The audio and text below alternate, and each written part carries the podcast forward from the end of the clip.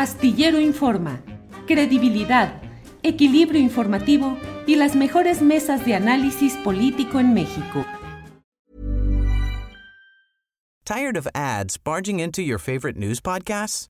Good news. Ad-free listening is available on Amazon Music. For all the music plus top podcasts included with your Prime membership.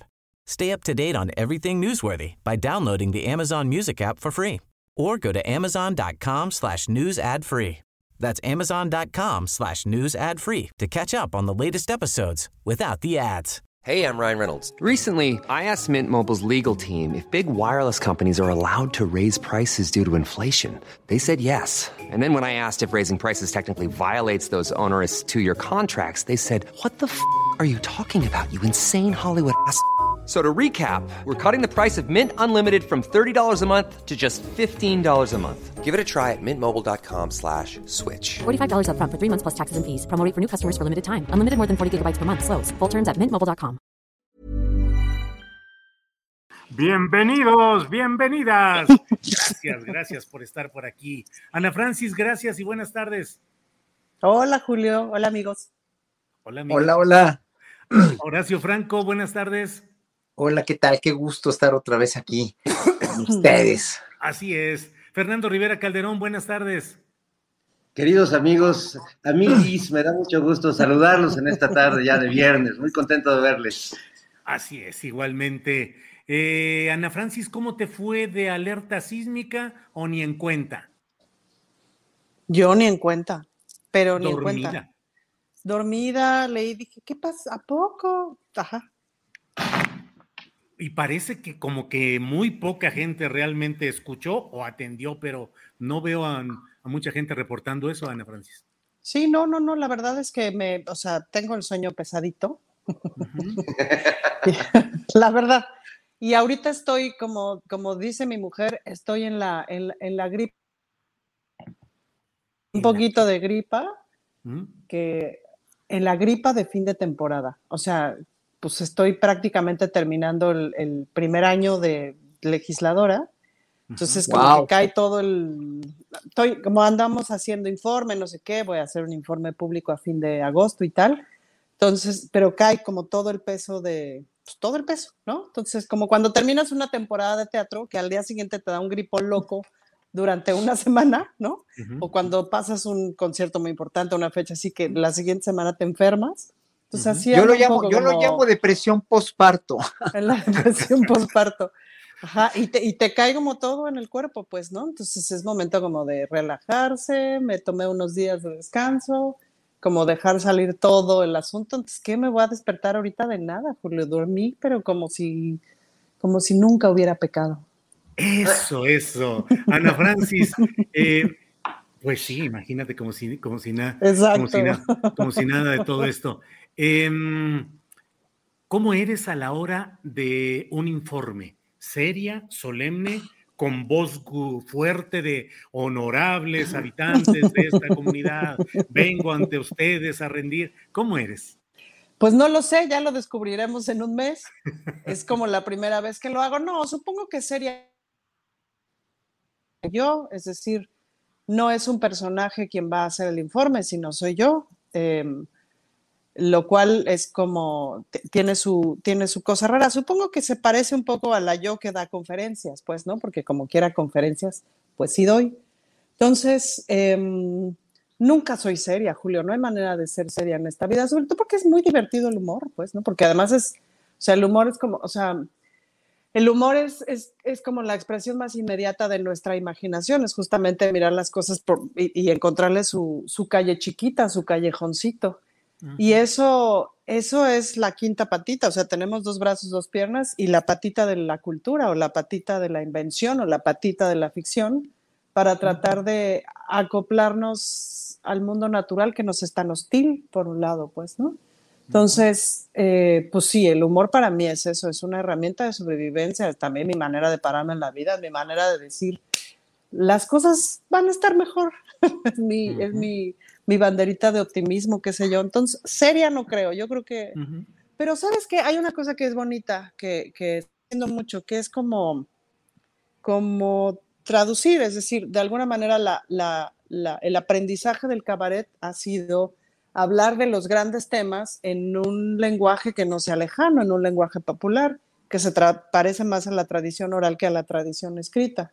De ahí como la facilidad de pronto de que el cabaret pueda presentarse en cualquier espacio para cualquier persona, independientemente de si ha leído o no.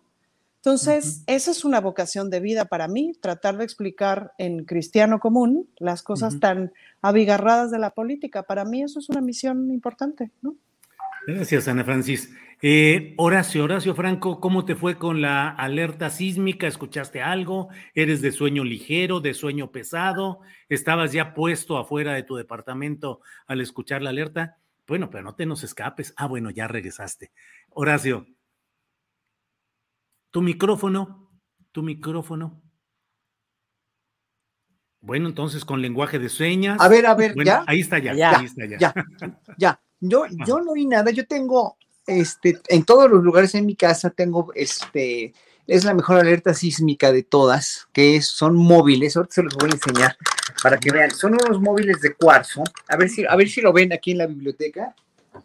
Ándale con ah, cualquier, sí, los vieron, ¿verdad? Sí, sí, sí. Con cualquier testerioncito, esos móviles este, empiezan a, mover, a sonar, entonces nos despiertan o nos distraen la atención y todo, ya sabemos que está temblando, si es que no hay alerta sísmica.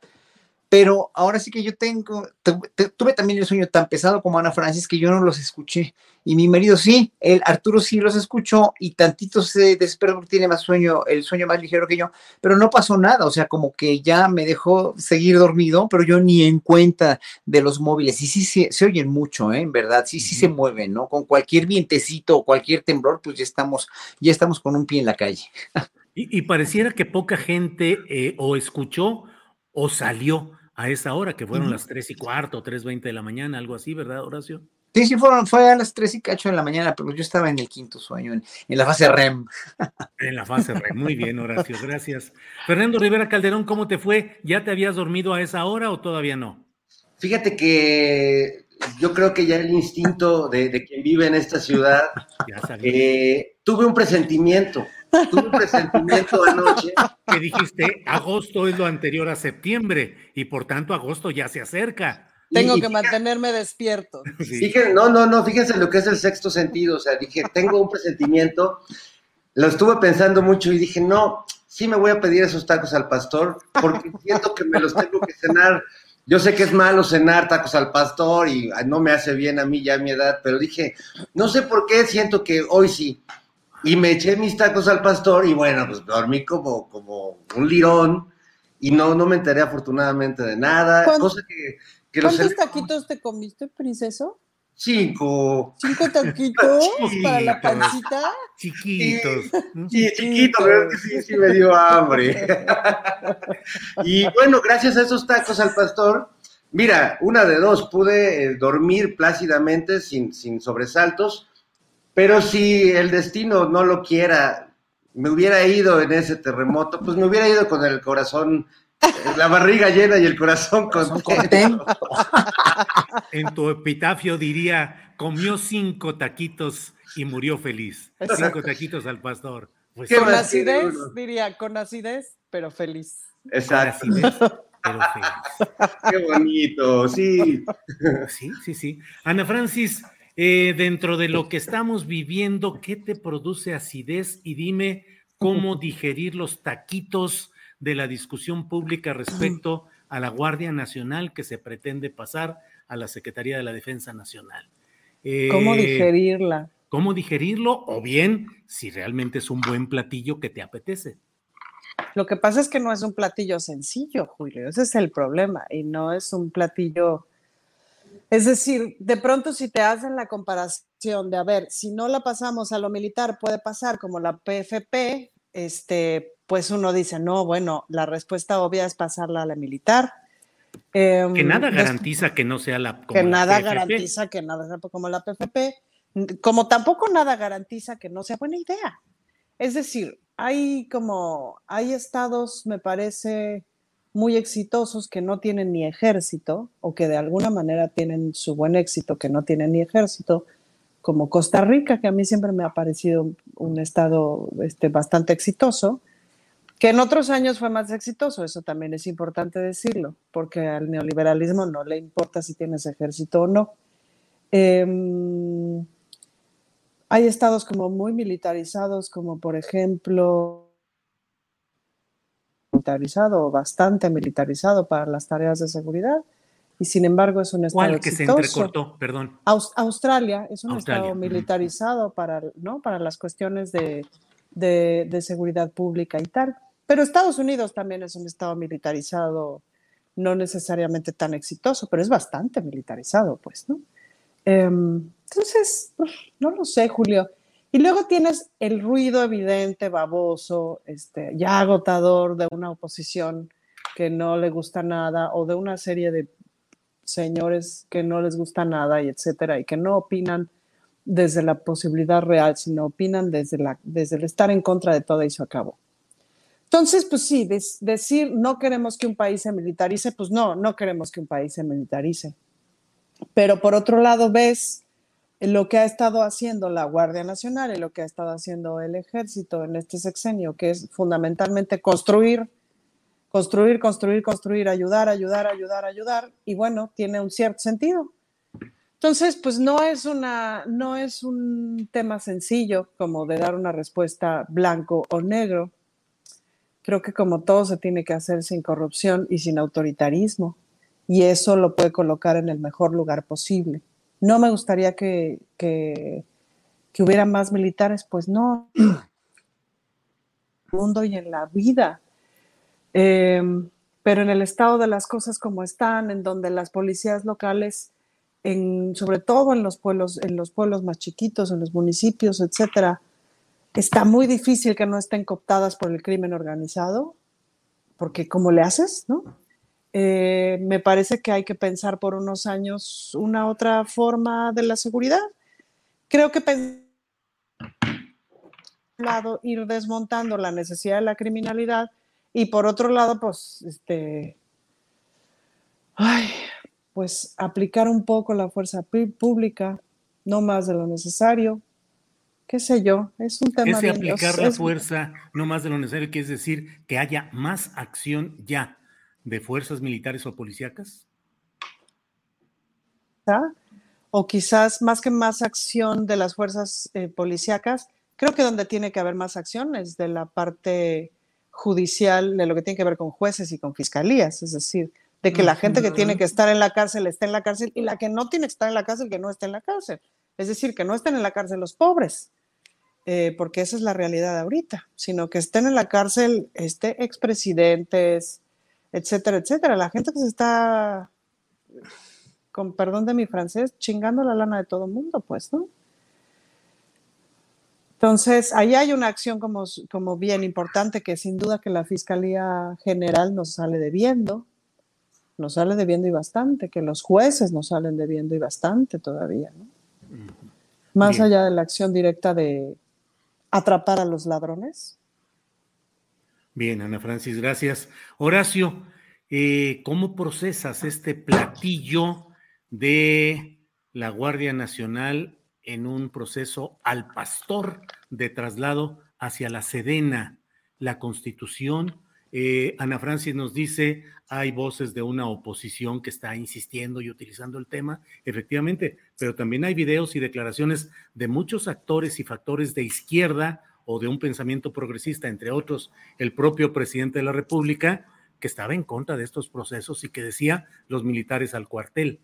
¿Qué opinas de este platillo, Horacio? Mira, ahora sí que para que al pastor ya no lo sigan haciendo taco, porque hicieron taco a muchos pastores, ¿verdad? este, entiéndase lo que se entienda de esto que estoy diciendo, de tantos asesinatos y tantos crímenes y tantos muertos y tanta, tanta gente que ha muerto por una herencia que tenemos desde hace dos sexenios. Bueno, López Obrador en campaña dijo enfáticamente que él no quería el ejército en las calles. Se vio con una realidad tan fuerte, tan incontrolable, una policía federal tan corrompidísima, tan viciada. Autoridades municipales, como dijo bien ahora Ana Francis, tan, tan, o sea, era, era, era irreparable esto en un periodo corto, a menos que te, te, este, te vayas a una, realmente una militarización en mala onda, donde finalmente uses al ejército como arma destructiva. El gran mérito de López Obrador, y aquí todos los, los, este, los, que están denostando en el chat me van a, se me van a echar encima y me vale gorro, porque en verdad son gente pagada, o parecería gente pagada, porque no tienen argumentos, pero el único argumento que, que, es defendible aquí en este caso de López Obrador es querer mediar entre precisamente un caos y un desastre de justicia como el que estaba, un caos de criminalidad y de policías y, de, y todo lo demás, con empezar a enmendar esto desde, pues ahora sí que desde las bases, ¿no? Como está queriendo eh, encauzar las, eh, más bien enmendar las causas de toda la pobreza y toda la mala repartición de la riqueza, pues aquí tuvo que tomar cartas en el asunto porque se le iba a salir de las manos, evidentemente. Con el narcotráfico coludido con gobernantes, con presidentes municipales, etcétera, etcétera. Bueno, vemos el caso de el tal Aristóteles, ¿no? Que era del cártel este de, de, Jalisco Nueva Generación. obviamente están saliendo y sacando trapitos al sol diario, que parece que no tienen memoria de eso, que parece que no tienen conciencia de eso. O sea, la corrupción estaba en, la, cuestión de, todo esto de, de la criminalidad, está tan enquistada que no le quedó otra a López Obrador más que echar mano de la Guardia Nacional y de renovar o de crear una institución, nos guste o no, que esté adscrita a lo menos corrompido, que no quiere decir que no haya habido ni represión, ni corrupción, ni nada, pero que era como institución, tanto la Marina como el Ejército, la más confiable. Es, por eso me cayó tan, de veras, tan en el hígado lo de la mascota esta. Bueno, en fin, yo creo que ni al observador le gustó, lo dijo en la mañana. Pero finalmente estas dos instituciones, Marina y Ejército, eran las más incólumes, eran las más, las menos este, dañadas, pues, ¿no? Entonces no le quedó otra más que incorporar a, a, a esto con el peligro, obviamente seguramente lo sabe mejor que nosotros, pero si no quedara alguien de la 4T y quedara un represor, quedara un represor de derecha, ¿no? Como, como podría quedar, pero e, efectivamente pues, López Obrador sabe dónde está parado y sabe que su popularidad y la, además la autodestrucción de la oposición, pues ya no tiene vuelta de hoja, ya no tiene vuelta atrás, o sea, se siguen echando leña al fuego y qué bueno, porque finalmente eh, se la van a, se la van a seguir echando, ¿no? Entonces, obviamente aquí hay, no, es ni un plan con mañana, ni es una incongruencia de López Obrador, es que él mismo lo vio, no había de otra, por más que queramos verlo. O sea, ¿qué hacemos? ¿Contratar extraterrestres? Bueno, pues ¿dónde están, no? Rogándole a la Virgen de Guadalupe que venga, tampoco vine.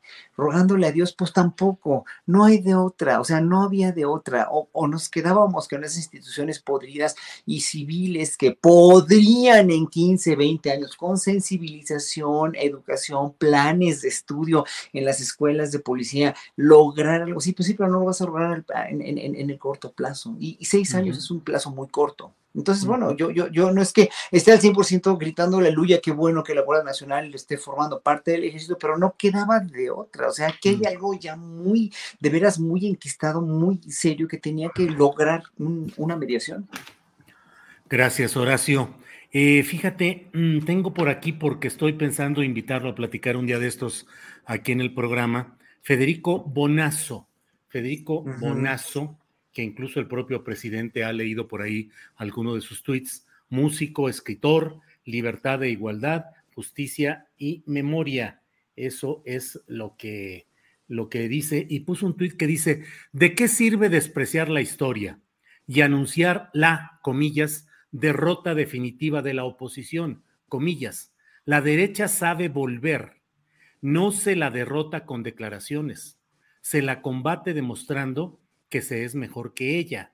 Y para ser mejor hay que tener afilado el sentido de la autocrítica.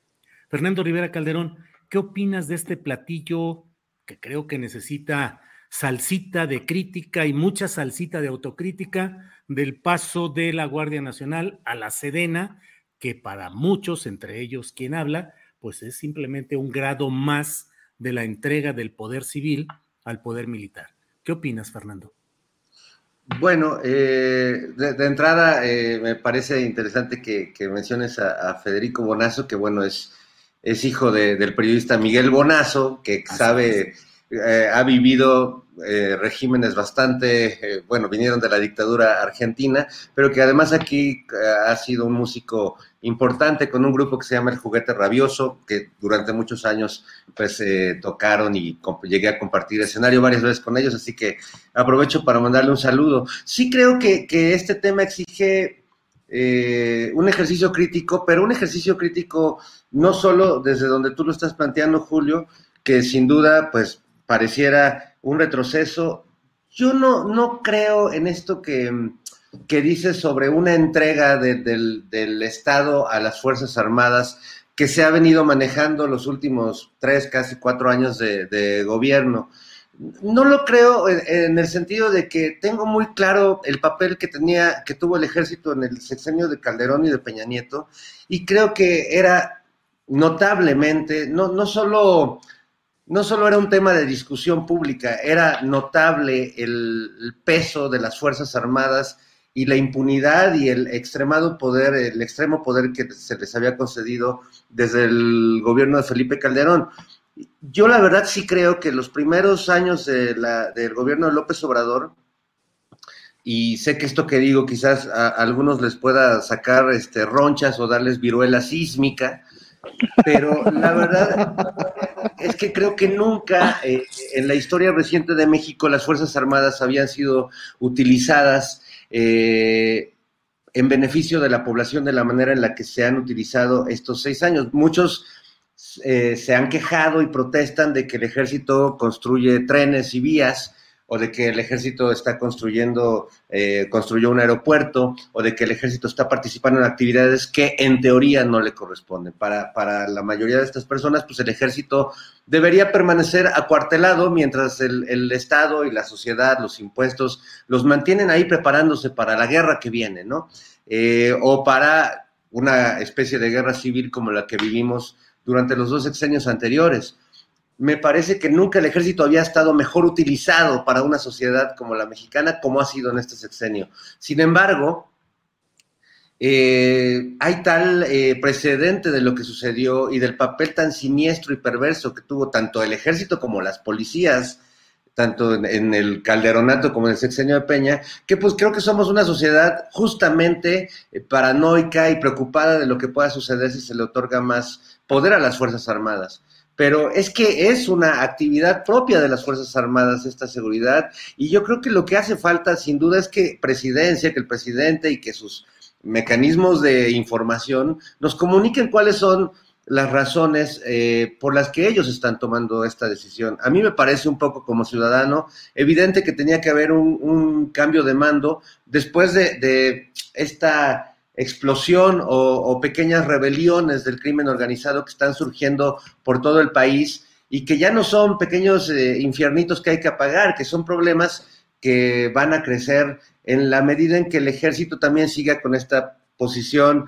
eh, defensiva o de contención que tiene que ver con lo de eh, la política de abrazos no balazos. Yo sigo creyendo en esa política, eh, difiero de mi querido Juan Vélez Díaz cuando dice que, ha quedado demostrado que no funciona. Bueno, nadie, nadie prometió que esta política iba a funcionar, a mostrar resultados eh, así contundentes en, poco tiempo. Es una, es una política compleja. Lo cierto es que el crimen está aprovechando esta política que tiene que ver con la ética, que tiene que ver con un sentido humano de aplicación de la justicia. Y bueno, los delincuentes, pues como como todos los delincuentes, pues están aprovechando esta coyuntura, están peleando las plazas, están matando entre ellos, están afectando a civiles.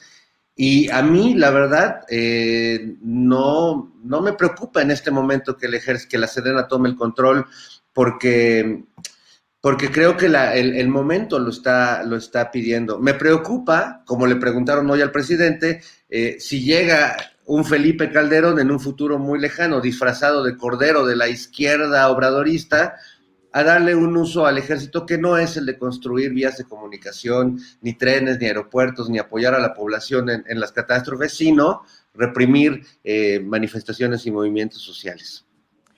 Gracias, ¿Puedo agregar una cosa, Julián? Claro, claro, Ana Francis. Hay una cosa que es interesante mirar como, o sea, por ejemplo, desmontas a la Policía Federal Preventiva, ¿no? Que era un casi todo el mundo pensábamos que desmontas a guardias presidenciales. Ahora, todas esas personas tienen que ir a algún lugar, ¿me explico? Y tienen que pasar a un, a un otro proceso de servicio público.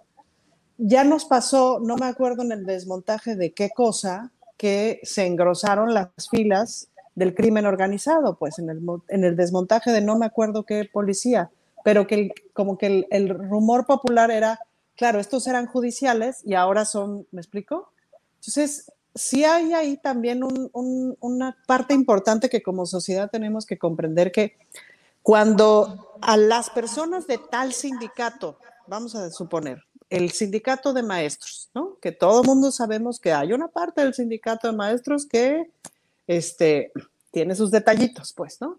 Ok, vamos a suponer que todas esas personas salen de ahí, esa parte del sindicato de maestros que es corrupta. Esas personas, ¿a dónde se van? Tiene que haber todo un proceso de reacomodo, de convencimiento, de limpieza en el buen sentido, no limpieza de ahí les va la metralleta, sino de convencimiento de que se pasen a unas otras labores más, eh, más humanas, más de servicio. Lo mismo con guardias presidenciales, lo mismo con la Policía Federal Preventiva. O sea, hubo todo este proceso de si se quieren ir pasando para acá, pues, ¿no? Y, y eso es apostarle a que mucha gente no necesariamente quiere estar haciendo cosas espantosas, sino hay una parte que quiere estar al servicio.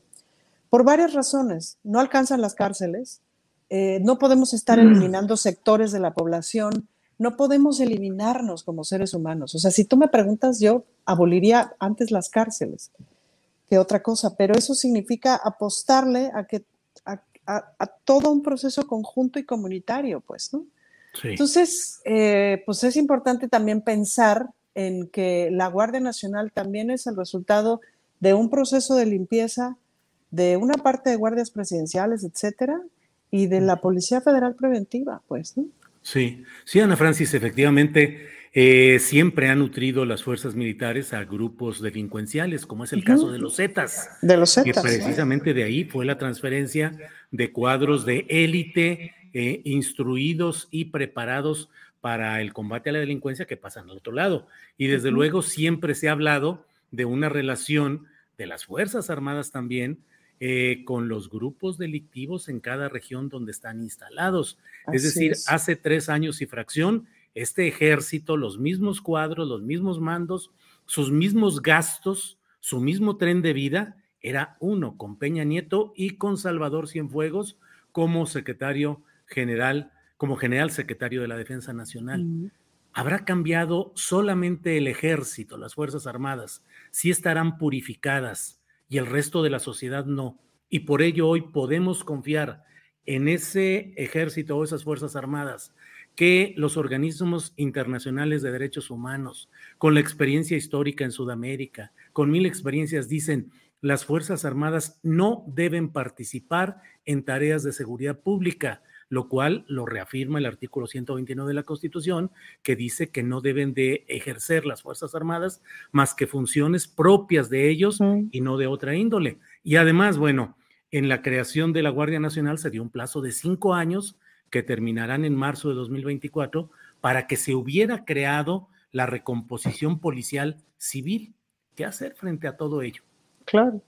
la pregunta es si esa recomposición policial civil, pues ¿cómo va? Y creo que hay tres millones de realidades, ¿no? Sí, sí. Horacio. Sí, yo quiero contestar aquí a lo que estaba diciendo Ana Francis, pero también a Mariam Calderón, que es una, una asidua, este, asidua eh, eh, internauta, que está, tiene muy buenos puntos, ¿no? Que, que, que, dice que nosotros estamos excusando la presencia del ejército, no estamos, estamos excusando como gente de izquierda la militarización es que no es eso, Mariam, no es eso, y otra persona de Alba también, ¿no? Eh, yo digo, aparte de los que nos dicen paleros, ¿no? Pero bueno, esos pobres, esos, no, no, no hay ni cómo ayudarles. A ver, es que está, México está como las viudas pobres, no tienen a quién recurrir, no tenemos a quién recurrir. ¿Qué, hacemos? A ver, Mariam, ponme una respuesta. ¿Qué harías tú? ¿Qué harías tú para poder, en un plazo de seis años, haber logrado con toda la, ya con una, con una viabilidad mejorar la seguridad pública de este país que estaba tan iniciado. ¿Qué harías? O sea, nada más dime, díganme todos, todos los que están echándonos de paleros y todo.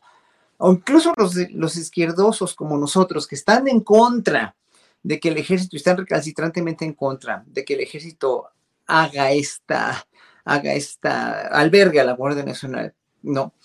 ¿Qué harían? O sea, en verdad no hay de otra. O sea, ¿por qué no había de otra? Porque a López Obrador no le hubiera gustado esto hace siete años, pero vio que esto estaba tan verdaderamente, era, estaba tan viciado y tan, tan descompuesto que no le quedó de otra, si no hubiera, o sea, no, no lo hace por, yo estoy seguro que no lo hace por gusto. Además del ejército, él sabe perfectamente bien los puntos criticables del ejército, yo mismo lo sé, o sea, sí, no es, no, no, no es la institución, la Marina tal vez algo menos que el ejército, pero finalmente son instituciones castrenses que no, con las, con las cuales como libre pensador, pues uno no está de acuerdo ni que existan, pero ahí están. Y si están, como dice Fernando, pues es qué bueno que están ayudando en la cuestión de, no de seguridad, sino de la cuestión de obra pública. Bueno, ahí están, ahí lo hicieron. Entonces yo, yo quisiera que toda la gente que está, en verdad, que está diciendo y está vociferando y diciendo con, con, con sus propias ideas, ¿no? Que son las mismas que las mías también. O sea, yo no estoy de acuerdo en que un ejército, este, que la Guardia Nacional esté formando parte del ejército, pero no nos queda de otra. ¿Por qué? Porque las instituciones civiles como las policías municipales y las policías, este, la Policía Federal, estaban hechas un grandísimo mierdero, así lo digo con todas, mierdero Niéguenmelo, niéguenmelo, díganme, no, no, no, es que eran buenísimas y funcionales y eficientes y nunca jamás este, presentaron signos de corrupción y nada. Y eso aunado, como dijo Ana Francia hace ratito, el sistema judicial es un sistema verdaderamente putrefacto también, que no funciona, que para mí es un sistema disfuncional y es terrible en la mayoría de los casos. ¿Qué hacemos? ¿A quién recurrimos? Por eso lo vuelvo a decir, a ver, díganme el extraterrestre que pueda venir y, y con una manguerita eliminar a todos estos, pues, ¿no? Díganme, o sea, ¿dónde? ¿Cómo? ¿En qué momento? Eso es lo que nos desespera a todos. O sea, ¿no estamos de acuerdo? No. pero, pero algo tiene que pasar. Claro. Gracias, Horacio. Eh, Fernando Rivera Calderón, eh, ¿cómo explicar lo que ha sido la inversión y, y, todo el poder que ha tenido el ejército, las Fuerzas Armadas en, este, en lo que va de este sexenio? Y suceden cosas como lo que acaba de pasar en Guadalajara, en Guanajuato, en Chihuahua. Em, escenas en las cuales uno se pregunta, ¿es una provocación política? ¿Es una búsqueda de desestabilizar? ¿Son errores eh, eh, operativos de las Fuerzas Armadas? ¿Es la inercia o la consecuencia de la acumulación de hechos de la vida cotidiana del crimen organizado que tiene presencia en todos lados? ¿Qué opinas, Fernando? Tired of ads barging into your favorite news podcasts? Good news. Ad-free listening is available on Amazon Music for all the music plus top podcasts included with your Prime membership. Stay up to date on everything newsworthy by downloading the Amazon Music app for free or go to amazon.com slash news ad free. That's amazon.com slash news ad free to catch up on the latest episodes without the ads. As a person with a very deep voice, I'm hired all the time for advertising campaigns. But a deep voice doesn't sell B2B and advertising on the wrong platform doesn't sell B2B either. That's why, if you're a B2B marketer, you should use LinkedIn ads. LinkedIn has the targeting capabilities to help you reach the world's largest professional audience. That's right, over 70 million decision makers all in one place. All the big wigs, then medium wigs, also small wigs who are on the path to becoming big wigs.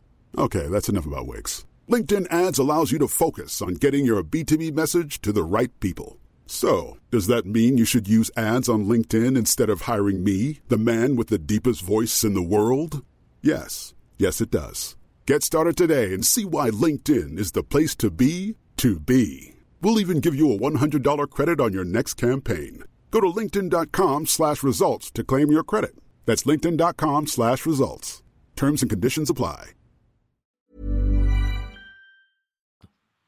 Híjole, es un tema muy complicado, Julio, porque además no es la misma violencia ni el mismo contexto de violencia el que hay en Guanajuato, por ejemplo, que el que vemos en Ciudad Juárez, que el que vemos en Sinaloa, que el que podemos ver en Guerrero, ¿no? O en, la zona de, conflicto por, el, triángulo de, la heroína. Eh, eh, sin duda son actos de provocación, yo creo que tienen que ver también con la política militar de contención y de no, de no ofensiva que ha permitido que muchos grupos criminales se sientan con más espacios de acción, con más eh, confianza, ¿no? Eh, supongo que esta decisión, este, esta nueva decisión presidencial tiene que ver con eso, un exceso de confianza por parte del crimen organizado, pero también errores por parte estratégicos por parte del crimen organizado, que también en este exceso de confianza,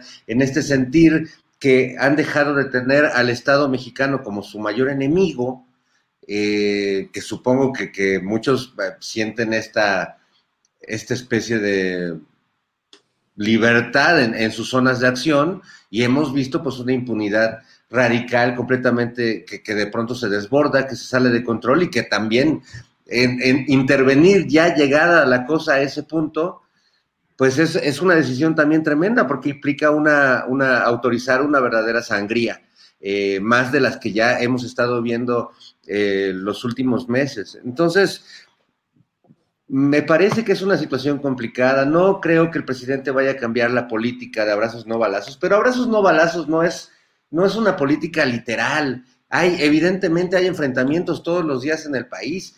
Eh, la postura del ejército es diferente, sí, y yo creo que hay muchas voces dentro del ejército, como hay muchas voces dentro de, de la sociedad que no están de acuerdo con que el ejército haga eso. Ahorita ya me regañó alguien de que si a mí Nadie me ha explicado para qué se creó el ejército. Sí, sé perfecto para qué sirve el ejército, pero también entiendo que el jefe supremo de las Fuerzas Armadas, que en México es un civil, es el presidente de México, puede darle otro sentido a, esa, a, ese papel y a esa fuerza de trabajo y a esa fuerza militar que implica el ejército. No es que no sepa para qué sirve, es que creo que podríamos, como ha sucedido en este sexenio, darle otra utilización. Lamentablemente, pues hay una urgencia en términos de, seguridad, hay una explosión de violencia, en algunos casos como provocación, en algunos casos como, como, como muestra de que este es nuestro territorio y en otros casos como pelea entre los propios cárteles, entre los grupos criminales que ya estaban y los emergentes, pero pues creo que las políticas no pueden ser parejas para cada, para cada estado y que tampoco creo que estemos avalando en esta mesa que el ejército se le vaya encima a la sociedad eh, o a los estudiantes o a los manifestantes. Creo que se trata simplemente de si convertirse en, en una barricada eficaz ante, ante el avance de estos grupos criminales. Bien, gracias, eh, eh, Fernando. Eh, Ana Francis, digo Ana Francis, Horacio y Fernando, si quieren abundar sobre este tema, adelante. Una, cosa que me gustaría agregar, Julio, que creo que coincido con Fernando en que sí me hace falta una, una ampliación quizás de la explicación si ustedes se acuerdan, en noviembre del 2018, antes de que el presidente tomara este, posesión de su cargo, tuvo esta conversación con el ejército que nunca supimos de qué trató y a partir de ahí cambió radicalmente y a partir de ahí vino el asunto de la creación de la Guardia Nacional, etcétera. Y este, esto que se entendió como militarización o que se ha ido entendiendo como militarización.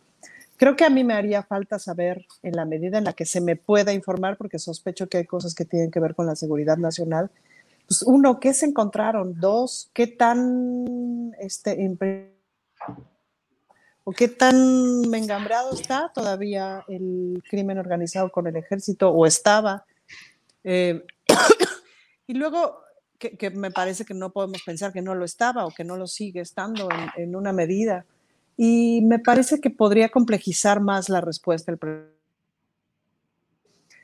el que, parece, el que parece importante que la Guardia Nacional responda, quede en, el mando del ejército, porque si no, en un futuro este, estoy previendo no sé qué, que es básicamente la explicación que ha dado. Creo que sí vendría bien una explicación un poco más compleja, pues, ¿no? ¿Cuáles son las consideraciones necesarias más allá de no vaya a ser el diablo que, que regresen estos hojaldras? Em, y sin duda tampoco podemos eh, no decir que el ejército todavía nos debe un montón de explicaciones, ¿no? Esta primera puertita que acaban de abrir hace, hace unos meses y tal, fue un mes apenas, ¿no? Fue una puertita bastante agridulce todavía. Y fíjense nomás, fue una puertita que le tomó al presidente cuatro años. O sea, me explico, Ante no una está reticencia real de las Ante Fuerzas una- Armadas. Claro. O sea, Entonces, todavía nos sea- debe, sí, aunque el jefe es. sea, y, y- eso hemos hablado varias veces aquí, es decir, el poder no llega por decreto, lo vas tomando, lo vas tomando, lo vas tomando. Con todo el poder de la legitimidad que tiene este presidente, todavía, todavía no puede hacer, no puede lograr que el ejército abra completamente sus archivos, que el ejército confiese o nos explique todavía, nos explique todo lo que nos tiene que explicar todavía. Pero, eh, insisto, es decir, ahora, ahora que preguntas sobre, sobre, sobre Jalisco, sobre Chihuahua, sobre Guanajuato, una respuesta sencilla sería, ah, pues es que son estados gobernados por la oposición. No podemos decir esas respuestas tan tontas y tan simples y tan, ¿no? Aunque sean convenientes para un determinado discurso. No, no es un asunto de la oposición, es un asunto nacional, pues, ¿no? Es un asunto que, que implica en todos lados. Por supuesto que vale la pena pasar tantito porque están haciendo los gobiernos locales, las policías locales, las fiscalías locales, etcétera, que vaya que tienen mucho que decir al respecto, pero todas las de todo el país. Entonces, eh, en, este, en este momento, coincidentemente, son tres de la oposición, pero no es un asunto este, como para hacer eh, una respuesta sencilla, ¿no? No, ¿Algo no. quieren, Horacio, Fernando, Sí, no, yo o como- pasamos a otro tema? Sí. No, yo como ciudadano, nada más quiero concluir esto, ¿no? O sea, Ana Francis dice, sí, ¿qué se, qué se habló? ¿Qué se habló? Pues lo que todos sabemos, que los, los estados son, el estado mexicano era un narcoestado, que estaba todo coludido el narco con las policías, con las autoridades gubernamentales. O sea, eso ya era un secreto a voces, eso es la herencia grandísima de los últimos sexenios que teníamos. Entonces, obviamente el ejército también, con toda la cola que le puedan pisar y con todo su secrecía, su hermetismo, toda esa, toda esa imagen, que yo creo que si yo fuera el presidente, la verdad yo, que soy el comandante supremo de las Fuerzas Armadas, y, sin tomar los riesgos, obvia- obviamente hablando con los mandos del ejército, que no todos van a estar con él, evidentemente, pues haría que se ventilaran muchas más cosas del ejército, ¿no? Haría que, que, que de veras el ejército tuviera incluso, incluso inclusión de las minorías sexuales, que hablaran abierta y francamente de eso, ¿no? El secretario de la Defensa, a ver, señores, ¿qué vamos a hacer con la población LGBT o no vamos a hacer nada? O sea, son igual que nosotros, no, no debían hacer nada y que hubiera soldados trans también, o sea, todo eso sería maravilloso, ¿no? Sería maravilloso, pero tenemos en México un hermetismo y un hieratismo también de- del ejército, que no está acostumbrado a eso porque pues es un ejército machista también, es un ejército muy, pero muy recalcitrantemente, pues no, no, no, no conservador, pero sí muy eh, adherido, dijéramos, a sus códigos, ¿no? La manera tal vez menos, pero yo creo que, eh, o sea, yo como comandante supremo de las Fuerzas Armadas, haría que todo esto se abriera más, se transparentara más, y el ejército fuera no más, no más civil, pero sí más una, una fuerza que esté mucho más, no nada más diciendo que son hijos del pueblo y que el ejército es pueblo, porque sí lo es, pero también, evidentemente, pues mostrar toda la cuestión eh, de adentro del ejército, que en un momento dado, pues si hay cola que pisen, pues que pisen colas y que, que se, sometan a juicios militares, etcétera, etcétera. O sea, eso, eso que ni qué, ¿no? Pero es muy difícil. Yo creo que en esta, en esta, en esta administración se van a ir sentando las bases. Lo que pasa es que no lo puedes no lo puedes este, tampoco eh, someter realmente de tajo, porque si no eres un dictador y se te, se te vuelve en contra tuya, obviamente. Entonces hay que tener mucho cuidado y el- o sea, desgraciadamente pues, los ejércitos no deben existir en ninguna parte del mundo, pues, ¿no? O sea, es un mal necesario para muchos países, pero yo creo que en México se tuvo el ejército para otras funciones y hoy por eso está, dijéramos, empezando a, a reconstituir hacia otras funciones que tampoco nos gusta a la gente. Y con esas funciones que tenía el ejército antes de reprimir, que no nos hagamos tontos, ¿no? En el 68, bla, bla, bla, o sea, ya sabemos cómo, cómo, cómo se las gastaron. Pues, Ayotzinapa o- todavía pendiente. Bueno, obviamente, ¿no? Entonces tiene que sacar todo eso, aunque no le guste al secretario de la defensa. O sea, yo, o sea, el secretario de la defensa, si yo fuera el secretario de la defensa también estoy al 100% con la cuarta transformación, yo, haría, yo lo haría de otra manera, nada más, ¿no? Bien, gracias Horacio. Em, Fernando, ¿algo más que decir sobre este tema o pasamos al tema educativo que el próximo lunes habrá secretaria de Educación Pública? Como desees. No, nada, nada, más quisiera cerrar diciendo que viendo la preocupación que hay por, por lo que pueda pasar después del López Obrador y ya que Horacio acaba de, de proponerlo, pues que sea nuestro próximo secretario de las Fuerzas Armadas. Horacio, tal vez, tal vez haya alguna, el general Horacio Franco, el general Franco. El general Horacio Franco podría, podría ser el general como el de Village People, ¿se acuerdan? Vestido de cuero negro. Macho Man, claro. Y yo creo que a las Fuerzas Armadas les encantaría. que Fernando, eso que tocas es. Un factor muy refrescante. Sí, un actor muy refrescante. Fernando, que es parte de, creo, lo que sucede con el propio ejército. Hace mucho tiempo, cuando nosotros éramos reporteros, nos decían que no debía tocarse ni al presidente de la República, ni a la Virgen de Guadalupe, ni al ejército. Al presidente se le toca y se le ha tocado de todas las maneras posibles durante buen tiempo. Eh, a la Virgen de Guadalupe, bueno, sigue intocable porque ahí sí es eh, la esencia de la mexicanidad. Y el ejército es uno de esos temas que ni siquiera se propone en la discusión pública que debería ser materia de una reforma profunda. Es decir, el ejército está consolidado como una entidad con presupuesto y manejo virtualmente autónomos, amparados con el manto de la seguridad nacional y que nunca están abiertos realmente a lo civil. Es decir, en otros países, en otras circunstancias, no solo ha habido civiles que son secretarios de la Defensa Nacional, sino mujeres que han estado a cargo, como sucede ahorita en Chile, como ha pasado en España. Y en México no hay eso, el presupuesto no se revisa, los negocios, recuérdense todos los negocios con civiles en cuanto a la compraventa de armamento, fortunas que se han creado en ese sentido y negocios incalculables amparando muchas veces más lo ilegal que lo legal. Y nunca ha habido reforma en ese sentido. Fernando, perdón. Yo creo que estás tocando un tema fundamental que tiene que ver con todo lo que hemos estado hablando en los últimos minutos, porque efectivamente hay una deuda todavía, aunque haya una política distinta, aunque el presidente le haya pedido a la Marina y al Ejército que sean transparentes, no lo son aún. Hay mucha secrecía, hay mucha información que, se sigue reservando, que, tendríamos que conocer. Eh, ahora que hacía el, el chiste sobre Horacio, pero es cierto, durante cuántos años el ejército no ha mantenido en la secrecía no solo eh, la diversidad sexual que existe, ¿no? Yo, yo solía acudir mucho a un antro en Garibaldi que se llamaba el 14, que siempre estaba lleno de banda militar. Eh, pero también cuánto tiempo nos ocultaron los casos de VIH entre miembros de las Fuerzas Armadas. Es decir, hay una historia ahí completamente eh, turbia, con muchas deudas a la sociedad y que creo que parte de esta desconfianza que, yo entiendo y natural de muchos eh, observadores de la realidad política, decir, no se le puede dar más poder al ejército, no se le puede encomendar la seguridad del ejército, bueno, pues tiene que ver con que el ejército es inescrutable. ¿No? Y sigue habiendo muchas zonas del ejército a donde la sociedad civil, por muy 4T que seamos, no podemos meter la mano para saber, o nos van a entregar un documento tachado de principio con, con, dos este, líneas legibles, ¿no? creo que ahí hay un tema súper importante para este debate que se está dando. Y quizás esa es la pregunta, eh, quizás esa es la pregunta, Julio, es decir, independientemente de si pasa a formar parte del ejército o no, la realidad es que es inescrutable y eso es lo que no debería de ser.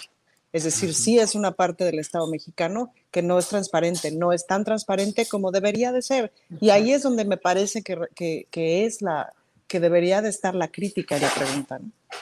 Leí un ensayo sobre la opacidad de las fuerzas militares en Latinoamérica y usaban un término que me pareció muy interesante. Decían la administración de la impunidad. Es decir, ellos tienen toda una estructura que les permite administrar el manejo abierto o no de sus expedientes, de sus datos, de sus bitácoras, de sus relatorías, y cuando les llega la auditoría civil y cuando les preguntan cómo están las cosas, ofrecen lo que administraron en función de la impunidad y te entregan unas cuantas cosas que además, Fernando Horacio Ana, aquí en México vemos esa vergonzosa situación de hojas enteras, tachonadas todas en negro, en negro, en negro y solamente con 20 palabras que no dicen nada ahí y te dicen, ya entregamos, ahí está la, transparencia. Ahí está tu transparencia. Ahí está tu transparencia, carnal. Así es. Tómate esta transparencia. Ana Francis, nos quedan ya pocos minutos, estamos a unos nueve minutos de, despedir el canal 22. Eh, viene Secretaría de Educación Pública, ¿qué esperas de la nueva titularidad que haya en esa área? ¿Qué debe superar? ¿Qué debe conservar de lo que hoy se ha hecho? Híjole, pues es que esa es otra que es la rifa del tigre. Me parece que lo que esperamos de la Secretaría de Educación Pública es poner en práctica el, plan educativo que se ha estado construyendo todos estos meses, que hasta ahorita es como el santo grial, es decir, no lo conocemos. Eh, todo el mundo habla muy bien de él, inclusive personas muy cercanas a mí, artistas, guionistas, etcétera, que han estado participando en la construcción, que dicen que es un plan muy ambicioso, muy necesario, eh, muy de otra onda, lo cual urge, pues, ¿no? El otro día una conversación informal con unas amistades, desde no sé qué año, creo que desde el 80, desde el, o sea, la gente que nació en el 80 fue la última que tuvo civismo en, en la, de la educación básica, pues, ¿no? Y pues eh, claramente lo estamos viendo. Em, en fin, desde esa transformación que hace falta, elemental, como hasta la modernización, pues, ¿no? Fíjate que ayer hice un examen porque voy a empezar una maestría en administración pública, eh, que tuvimos como chance diputados y diputadas como de entrar a esta maestría, entonces te hacen un examen de colocación para ver qué sabes. Este, yo me persiné, obvio, eh, y ya hice mi examen de colocación, pero digamos que de las preguntas que me sorprendieron es que hablan, hablan varias cosas o son varias preguntas en referencia al periodo neoliberal. Entonces me resultó como muy refrescante que estuviera tomado en cuenta ya como parte de la lógica nacional y de la administración pública el asunto del periodo neoliberal para hacer diferenciaciones y tal, como parte del conocimiento público.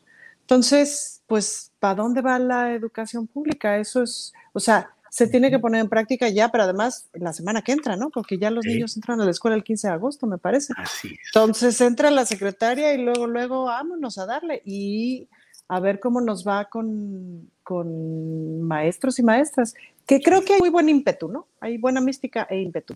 Vamos a ver, vamos a ver cómo va. Vamos a ver, nos quedan unos tres minutitos, Horacio, tres minutitos, Fernando, para postrecito lo que deseen antes de que despidamos al canal 22. Horacio. Híjole, pues tenía varias posiciones, pero ya, me, ya se me pasaron porque fue, fue muy intenso lo del ejército, pero pues hablemos de la cuestión de la muy buena entrevista que le hiciste a, a, este actor este, sobre racismo y discriminación.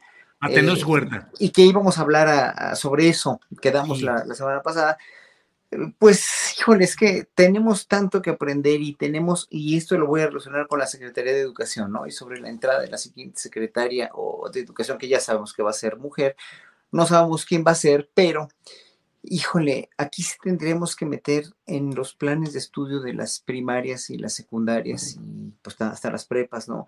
Manuales verdaderamente, no nada más el manual de de, de, de, la, carta de, este, ¿cómo se llama? Esta que, iban a meter, la de, la de este, la de moral, ¿no? La cartilla moral, no, una, una, cartilla, más bien una, de veras una, una, híjole, un panfleto de veras total y absolutamente bien formulado de no discriminación y de igualdad, porque si mientras no empecemos con esto desde el kinder, la primaria, las secundarias y las prepas, nunca vamos a cambiar, o sea, esto no es una cuestión a corto plazo, no es una cuestión que se esté arreglando, no es, no es una cuestión que se esté tampoco vislumbrando que se va a arreglar, porque ya es hoy por hoy uno de los logros de la 4T, que no es un logro ya consumado, es que finalmente es de muy mala educación hablar de esto, de más bien ser racista, ¿no? Ya se denuncia más fácil, ya se habla, cosa que antes no se hacía.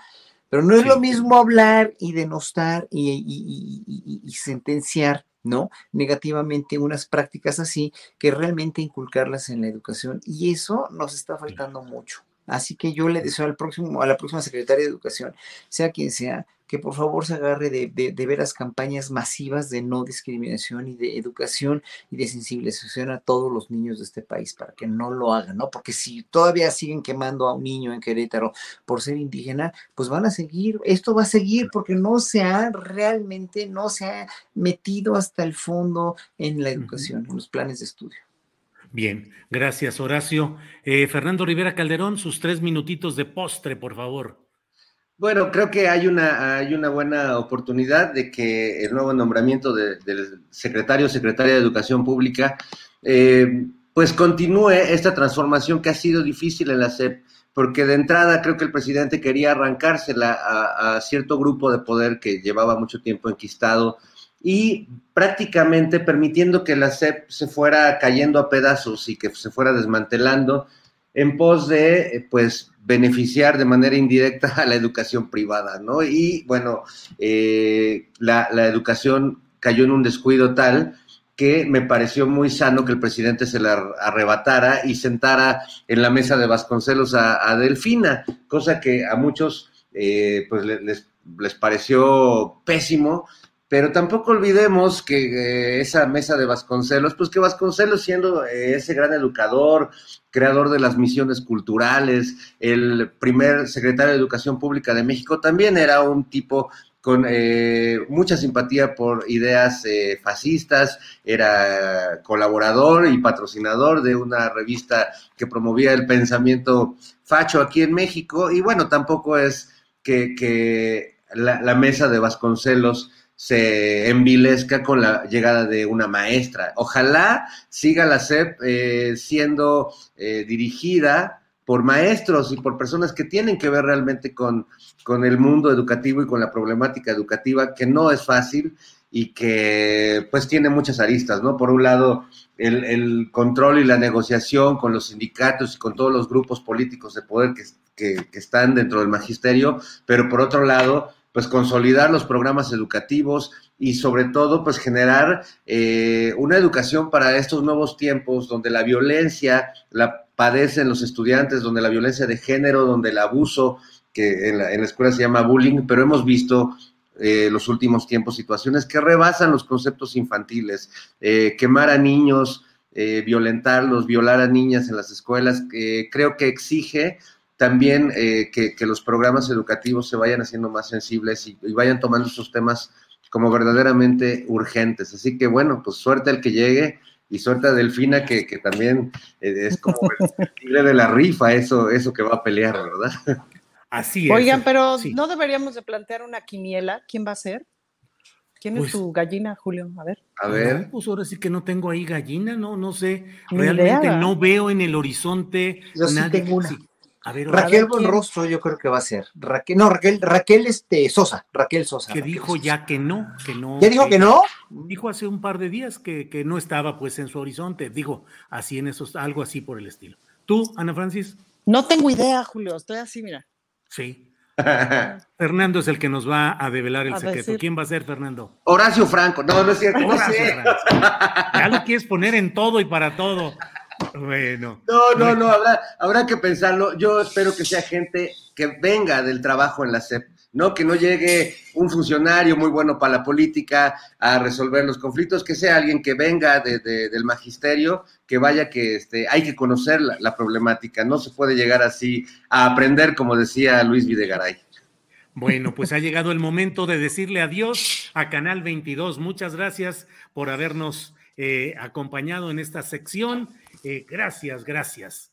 Eh, se reproduce luego esta parte en el canal 22 a las 7 de la noche de hoy mismo, viernes 12 de agosto. Bueno, pues son ya las 2 de la tarde con 59 minutos, así es que Ana Francis, gracias por esta ocasión. Buenas tardes. Julio. El infinito en un junco de Irene Vallejo. Órale. No manchen, tienen que leerlo, por favor, léanlo. Así lloro de la alegría. Me saca carcajadas, pero no de risa de alegría de estar leyendo algo tan bueno. El infinito en un junco. Es un ensayo, además es un ensayo. Es un ensayo que te lo comes como una novela, es una bella, todo es bello. Y además, uy, te viajas, te lo recomiendo muchísimo. Bueno, gracias Ana Francis y buenas tardes. Horacio Franco, gracias, buenas tardes. Buenas tardes y gracias a todos. Un abrazo enorme y que tengan buen fin de semana. Igual, Fernando Rivera Calderón, gracias, buenas tardes. Gracias, Ana, Horacio, Julio. Y para la próxima semana propongo como tema de inicio eh, el, control, el control de las hormigas eh, en la casa de... Tengo, tengo un problema severo con El unas gis pequeñas chino. hormigas. Gis Y chino. no, ¿De no, quiero traicionar mi ecologismo, pero ya no las aguanto. Estoy a punto de, de entregarle la cacería de las hormigas a, a la Sedena, Julio. Pero gis chino, gis chino y se van, no las matas. El gis es muy bueno. Y tengo ahí una recetita que te la voy a mandar también muy buena. Te la mando por WhatsApp. Sí, Exacto. sí, Móchate, amigo. No, no, no, no, no. Eh, eh, Es, es- hay que poner varias cositas así, azúcar y no acuerdo qué cosa y ya con eso se van. Pero pues no es tan ecologista. Pero bueno, si ya te hartaron, pues sí, yo también he tenido y sigo teniendo. Pero bueno, Gis chino, Bueno. chino en el tianguis. ese es Pues buenísimo. Gracias. Gracias. Y luego platicamos que me parece que la semana pasada los vi en alguna cena, pero luego me platican porque nada más tengo esa impresión. Hasta luego y buenas. Hasta luego. Adiós, amigos. Tired of ads barging into your favorite news podcasts? Good news. Ad-free listening is available on Amazon Music for all the music plus top podcasts included with your Prime membership. Stay up to date on everything newsworthy by downloading the Amazon Music app for free or go to amazon.com slash news ad free. That's amazon.com slash news ad free to catch up on the latest episodes without the ads. ¿No te encantaría tener 100 dólares extra en tu bolsillo? Haz que un experto bilingüe de TurboTax declare tus impuestos para el 31 de marzo y obtén 100 dólares de vuelta al instante. Porque no importa cuáles hayan sido tus logros del año pasado, TurboTax hace que cuenten. Obtén 100 dólares de vuelta y tus impuestos con 100% de precisión, solo con Intuit TurboTax. Debes declarar para el 31 de marzo. Crédito solo aplicable al costo de la presentación federal con TurboTax Full Service. Oferta sujeta a cambios o cancelación en cualquier momento. Para que te enteres del próximo noticiero, suscríbete y dale follow en Apple, Spotify, Amazon Music, Google o donde sea que escuches podcast. Te invitamos a visitar nuestra página julioastillero.com.